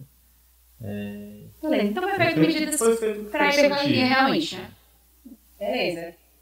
Hoje, né, é, não sei se já chegou a ver o eletro que a gente postou do plantão, que era taquicardia também de QRS largo, Faz, faz E aí- no Missão, no Instagram do Missão Emergência, tá, gente? É, inclusive tá salvo no- nos destaques lá do, do Stories de hipercalemia. Aquele eletro é a cara da hipercalemia. Isso, Quem não entendeu? viu, vai lá, Quem não viu, vai lá ver. Mas assim, é, muita gente mandou, mandou no direct, né, falando, mas meu Deus, eu, eu teria cardiovertido esse paciente achando que era uma TV. Né? Então, assim, eu não sei o que apareceu no monitor pra vocês, se ficou claro, se não ficou, se era realmente uma cara de uma TV ou se era já meio sinusoidal, pensando em uma alteração de potássio, apesar de estar baixo, né, pra dar, dar esse tipo de É, alteração. eletro que vocês postaram não tinha uma frequência tão alta, né? Não, Não tinha uma frequência Só que o eletro é postado não, não é desse caso. Não, eu, eu sei. Certo. Eu sei. Tô, tô falando do, do eletro postado, né? E, pelo que eu vi lá, o finzinho do QRS estava praticamente unido ao ST, né? Preparando ali para formar a sine wave, né? A onda sinusoidal. Eu não sei como é que estava o traçado específico na taquicardia que vocês pegaram. É, desse paciente, primeiro a dificuldade do- da monitoração. né? Aham. Era um, um monitor, mas só uma das faixas lá que estava funcionando, né? uma das derivações estava funcionando. Não sei se o Everson, eh, se ele lembra disso, mas o que me vem na cabeça é que ele fez uns complexos QRS largo, né? E du- durou pouco tempo e logo depois ele levou ali para a sistolia, né? Isso, na verdade, ele, ele, fez, ele fez umas extracístoles isoladas, Isso. né? Aí em seguida isso foi em menos de 5 segundos. Fez, fez algumas extracístoles isoladas e em seguida ele fez algumas pareadas e fez sustentada. Mais de 3, né? 4, 5. Aí depois fez o episódio de TV e que a gente pensou, a cardioverte ou não, aí eu monitor de novo a sistolia. E a dúvida nesse momento foi, né, um falou cardioverte, o outro falou faz gluconato, né? E na dúvida, Entendi, a mesma É, dúvida de a hoje. questão é, Você acha que a taquicardia veio da hipercalemia ou não? É isso que você tem que perguntar, é isso que você tem que responder. Se a sua resposta é sim, você vai administrar gluconato. Inclusive, em paciente que faz uma arritmia aguda em decorrência de hipercalemia, né, eu faço gluconato de cálcio em bolos. Eu faço em bolos, direto ali no acesso, tá? Na, no, no, no medo mesmo, no APE mesmo, tá? Se necessário, eu repito. Bom, mas para paciente que tem taquicardia de QRS largo, que eu imagino que seja uma TV de fato, né? É, eu faço, eu, eu faço a cardioversão elétrica. Faço a cardioversão. Não tô terminando de pensar nesse caso, né? É, Porque realmente já aí- evoluiu preparada. fez buff, a gente até falou, pediu, mas não tempo de Entendi. nem de cardioverte, nem de administrar nada nessa hora. Vocês já tinham é, feito o que de droga de induzido paciente? Já Ou não? droga da intubação. Tinha feito, Preparando pra... Tinha feito 0,3 0,3 de queda. Por ano. É. Porque pensou em alguma coisa? Não, É, só mas- pensando aqui no, no contexto todo, né? Que realmente na hora da intubação é complicado. Então, é, então foi isso que aconteceu. O paciente fez esse taquiarritmia, é, não, a gente não chegou, não conseguiu fazer é, uma, uma conduta nesse momento. é, e logo depois ele evoluiu para a sistolia, foi quando a gente né, continu, é, prosseguiu a intubação e iniciou as medidas de reanimação né, cardiopulmonar é, desse paciente. Certo? É, não me recordo agora quantos ciclos que ele fez, mas foi bem curta a, a parada, logo depois ele voltou. Né? Ele voltou.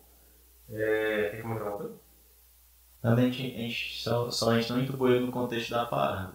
A gente induziu, entubou e quando a gente puxou pressão pós-tubo, aí fez a arritmia. Entendi. Já estava entubado. então. Já tava entubado. Certo? E o pessoal do chat aí tá comentando alguma coisa? Sabe, caiu, ele falou aqui. É, o ele comentou assim, eu usaria drogas fortes na intubação. Aí, que drogas fortes? Define, né? Mas ele caiu. Aí Pode seguir, pode seguir. Bom, então assim, nosso paciente ele foi evoluído para a parada, para a sistolia, e aí foi iniciadas as medidas de reanimação, segundo a CLS. É, esse paciente retornou ao, à circulação espontânea. Né? E aí joga a pergunta agora, o que fazer agora depois que esse paciente voltou aí da parada, quais são as medidas que a gente não pode deixar de, de, de fazer nesse momento. Ou se vocês pediriam mais alguma coisa, né? É, o que, que a gente não deve deixar que paciente no pós-parada faça, né? É, paciente no pós-parada não deve fazer hipóxia peróxide, que tem impacto direto na mortalidade desse paciente. Né? O paciente não deve é, fazer distúrbio de temperatura, seja hipohipertermia, certo? E hipotensão. Né? Gente deve, deve atuar de forma intensiva na, na, na hemodinâmica do paciente no pós-parada. Ah, paciente você reanimou, reanimou o paciente, parou ali em AESP por, por N ciclos e ele voltou ali com uma pressão de 100 por 60. Aí o povo pensa, opa, tá ótima pressão. O que mais aí que a gente vai ver? Não, gente, o paciente foi submetido a epinefrina em vários ciclos, muitas vezes, né? Então, mesmo assim, a gente idealmente atuaria nessa pressão. Ou se tolerar com a reposição volêmica, ou com vasopressor, enfim. Mas ter cuidado com esses parâmetros aí, E é principalmente. impressionante como a gente se engana, né? Às vezes o paciente até sai hipertenso da parada, né? Sim. E depois cai muito rapidamente a, a pressão arterial desse paciente, né? Alguns exames chegaram nesse momento, é, pós-parada. Por exemplo, chegou um leucócito de 15.300, uma, uma, um INR de 5.1, uma ureia de 231 e uma creatinina de 3.2 além de um TGO e TGP acima de 1000. E o potássio elevado ainda, estava de 5.9, nesse momento né, foi o exame sérico, né? Pra Bom. quem, pra quem tinha dúvida que o paciente estava chocado, Não. né? não resta, não resta mais nenhuma. É, uma perguntinha que a gente, eu acabei esquecendo de perguntar, era esse paciente foi pro tubo, né? E logo depois conectaram a ventilação mecânica, né? Como que a gente prepararia aí os parâmetros né, da ventilação? Eu já ia falar, porque às vezes a pessoa acha que acaba intubei, ah, que ótimo, né? E muitas vezes o desafio vem depois da intubação. No sentido de tentar deixar o paciente confortável, na verdade adequar o ventilador ao paciente, né?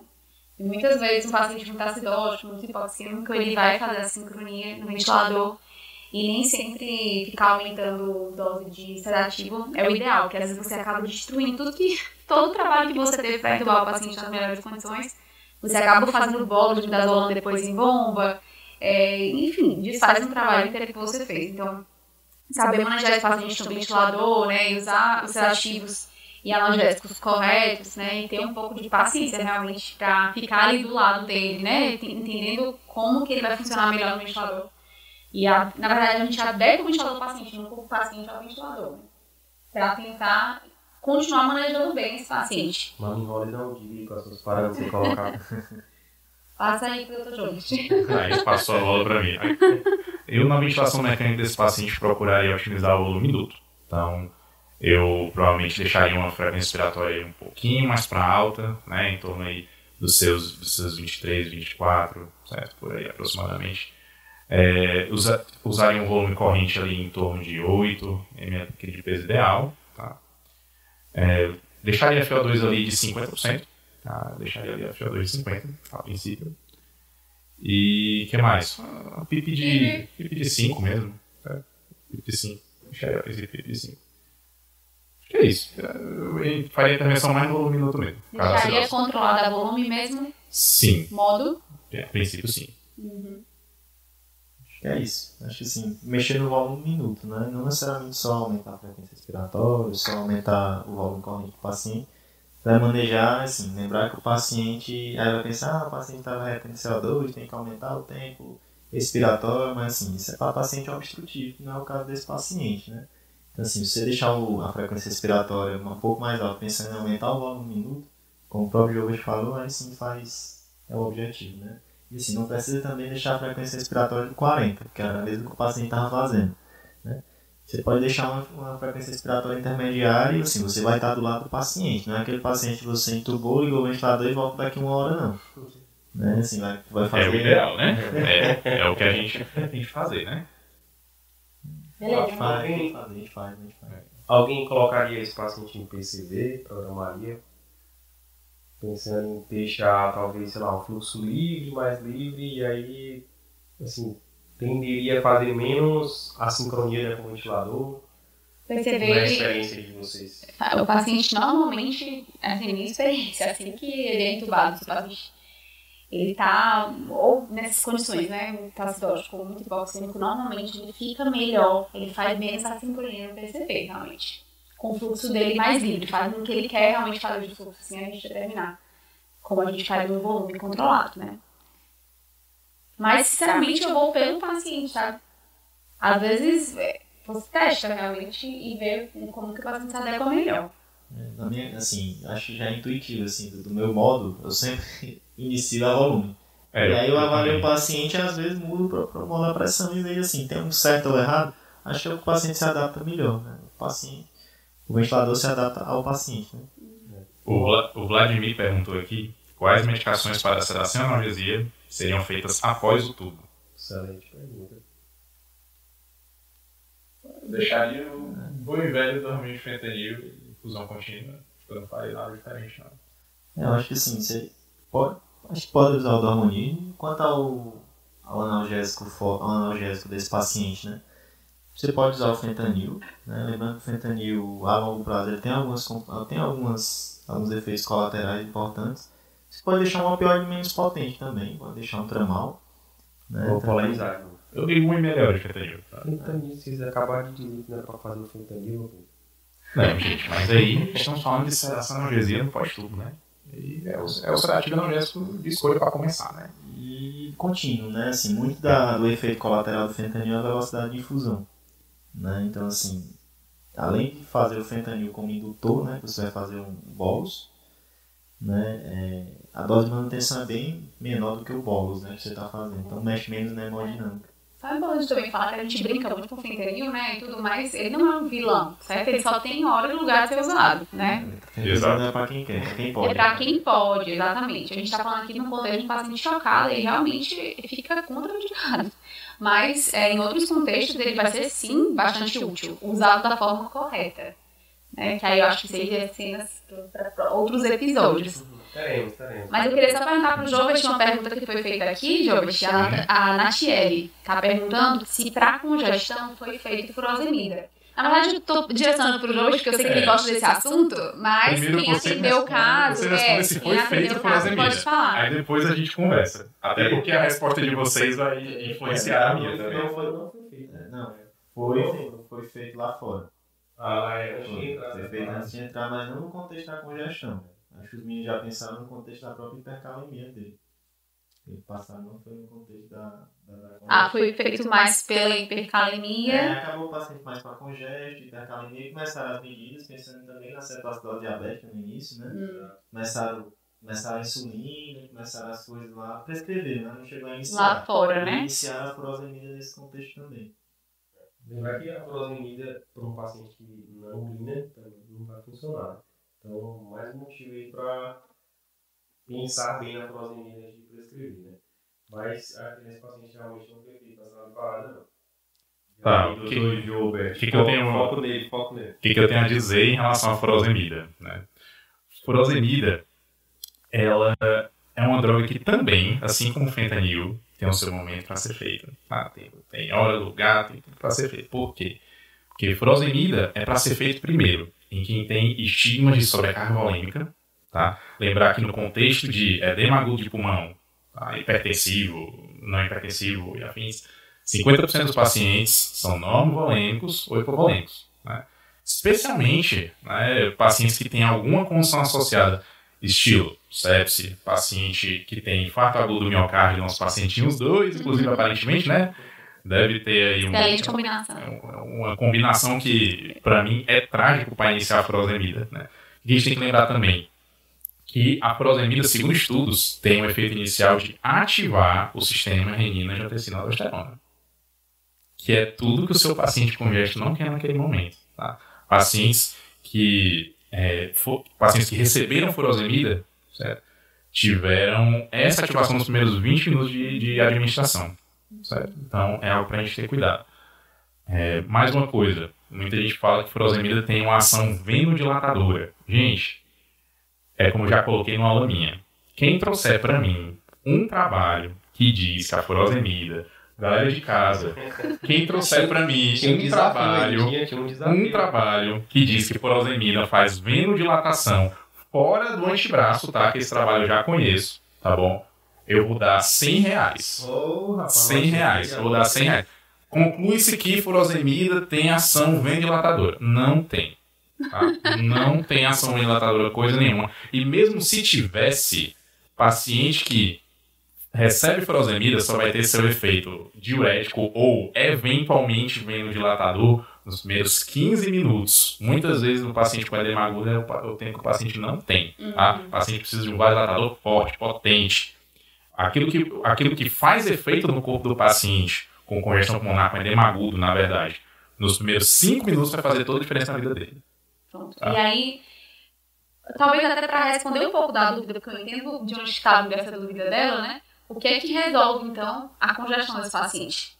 que vai resolver a congestão desse paciente é, é vasodilatação e VNI, tá? Ou se necessário for, como no caso foi, né, a intubação, mas a intubação tiveram outros, teve outros é, indicadores outros, Nesse caso, a gente acabou não comentando de vasodilatador, porque a gente está no porque a gente contexto... está no contexto de paciente chocado, né? Mas aí, no caso do choque cardiogênico especificamente, né, a gente vai melhorar com, com, com inotrópico também, né, com. Com, vasopressor precoce, né, e afim. A gente vai melhorar o choque cardiogênico, vai melhorar aí o quadro do paciente também. E o que não invalida também é administrar uma VNI, né? Obviamente com todo cuidado, porque VNI vai reduzir para pós-carga. Então, idealmente, nós temos que manter a hemodinâmica desse paciente, né, antes de começar. É, lembrar que a VNI, que é um paradigma, assim, qual é a função da VNI, né?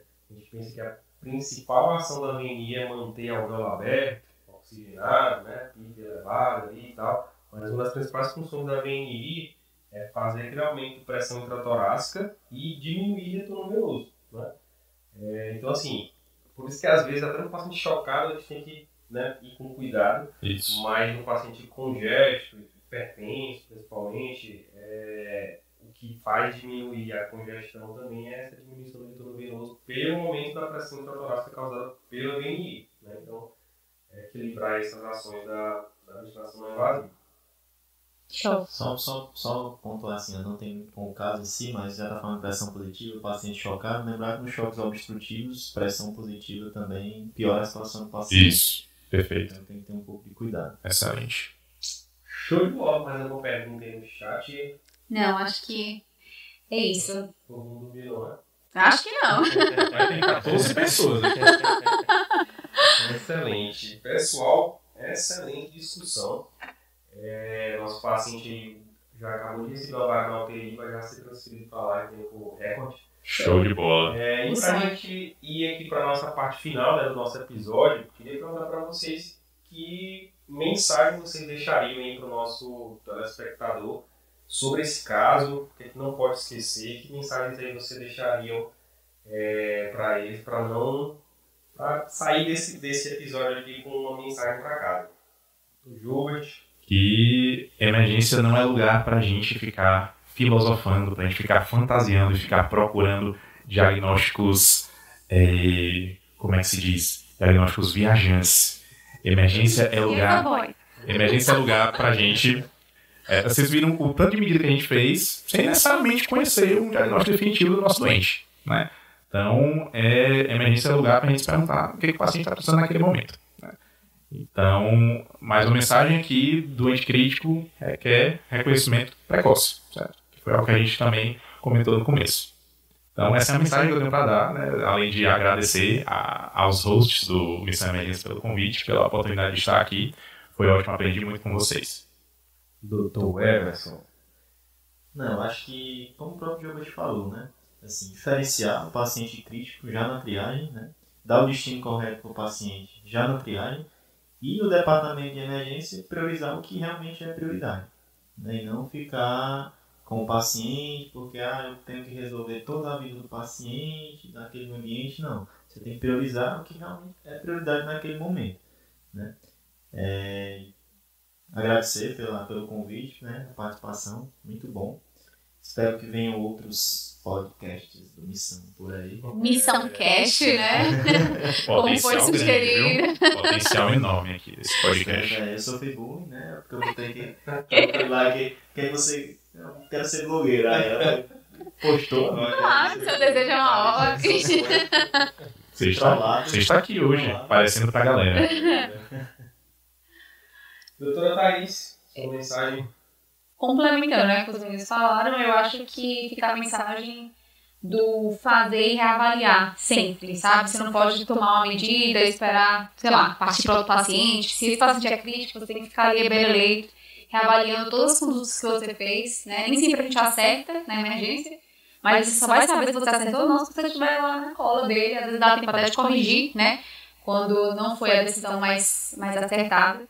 Então, é, é, a gente usa a expressão de não galinhar em cima do paciente, né? Não coma bola, realmente. Vá lá, pense, age, forme um plano, né? Mais ou menos do que você quer para aquele paciente e é, vai conduzindo o paciente dessa maneira. É só, só outro ponto importante é que, assim, embora o ambiente da emergência seja um ambiente, muitas vezes, é tumultuado pela demanda de pacientes, nunca comprar o diagnóstico, né? Assim, faça a sua avaliação e tome as suas condutas baseadas na sua avaliação. Que às vezes você combola nesse ponto. Né? E acaba que muito prejudicado é o paciente, infelizmente. Show. O que eu deixaria também como mensagem é muito do que os meninos né, já falaram é, tomada de decisão na emergência ela tem que ser baseada em alguma coisa. Né? Então, não comprar diagnósticos e fazer o que a receitinha de bolo está mandando. Né? Então, você tem que avaliar bem o paciente precisa ou não precisa. Precisou, fez, reavaliou. Às vezes a gente vai ter feito a coisa certa, às vezes talvez não. É, a gente vai reavaliar e talvez né, mudar essa, essa conduta. Ok? Onde eu encontro vocês na rede social, Dr. Gilbert? Para quem não segue, arroba cenário de eletro, tá? Podem ir lá, sigam, sigam a página, tá excelente. Meu perfil pessoal, para quem quiser também, é arroba Não tem muita coisa lá não, mas podem seguir também, não tem problema.